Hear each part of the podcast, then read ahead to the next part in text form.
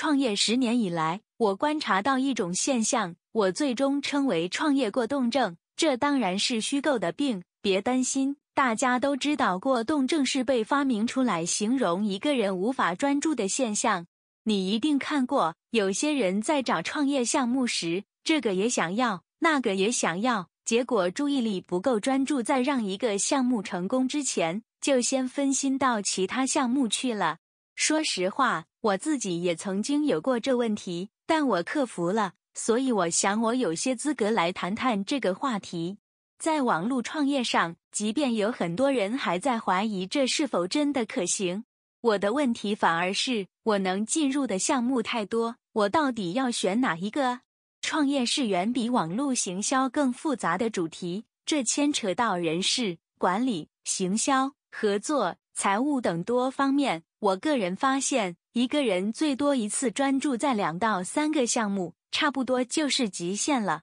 例如，我现在是一间协会的理事长，再加上要运作自己的网络行销事业，平日还要照顾家人与罹癌的母亲，我就已经感觉到快吃不消了。我也是花了十年，才终于明白，我一直在事业上追求的不是更大、更多、更复杂，反倒是更小、更好、更简单的商业模式，而我已经做到了。现在我想帮助更多人做到。所以，今天希望让你思考的是，什么是能让你更专注的商业模式？